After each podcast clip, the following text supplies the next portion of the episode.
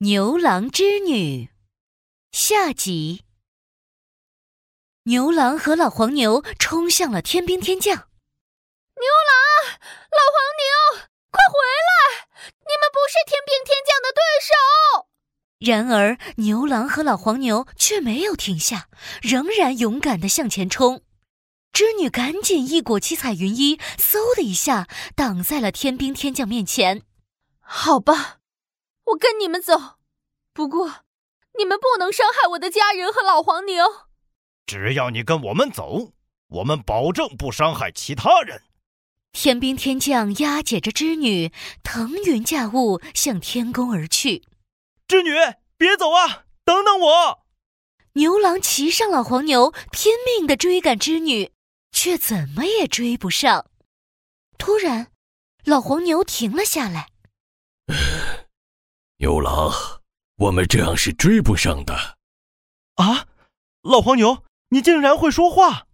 老黄牛卧在了地上，慢悠悠地说：“牛郎，我老了，马上就要死了。等我死掉之后，你披上我的牛皮，就能飞到天上找织女了。”说完，老黄牛趴在地上死掉了。老黄牛，老黄牛，你不要死啊！牛郎虽然很难过，但是他还要去救织女呢。他用竹筐挑着两个孩子，披上了老黄牛的牛皮。这时，神奇的一幕出现了：牛郎飞到了天空中。织女，我们来了！妈妈，等等我们！听到呼喊声的织女。回头看到了牛郎和两个孩子，眼泪哗哗的流了下来。牛郎，还有我可爱的孩子们。慢慢的，牛郎离织女越来越近了，两个孩子都高兴的欢呼起来，眼看着他们一家人就要团聚了。哼，你们竟然还不死心！凡人和神仙怎么能在一起呢？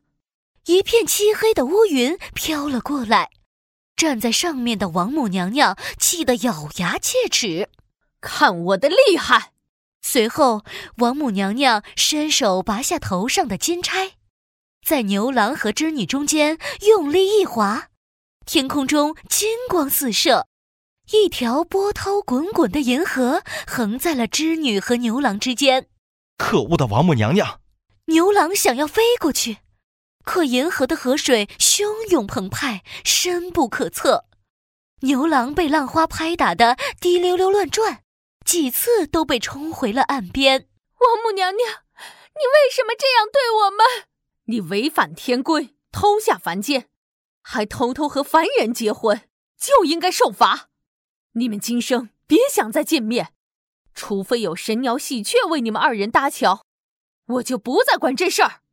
牛郎，织女过不去银河，牛郎、孩子们和织女只能隔着银河大声呼喊着：“啾啾！”从天空中飞来一只神鸟喜鹊，落在牛郎这边。哎，是喜鹊！喜鹊来帮我们了吗？啾啾啾啾啾啾！一只，两只，三只。天空中接二连三的飞来一群群的花喜鹊，它们竟然在银河上空搭起了一座桥。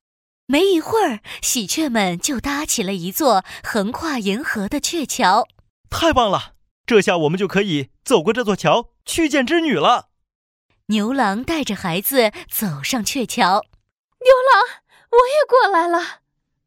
历尽艰辛。牛郎、孩子们和织女终于在鹊桥上相会，团聚了。从此以后，每年农历的七月七号，牛郎和织女都会在鹊桥上相会一次，这就是七夕的由来。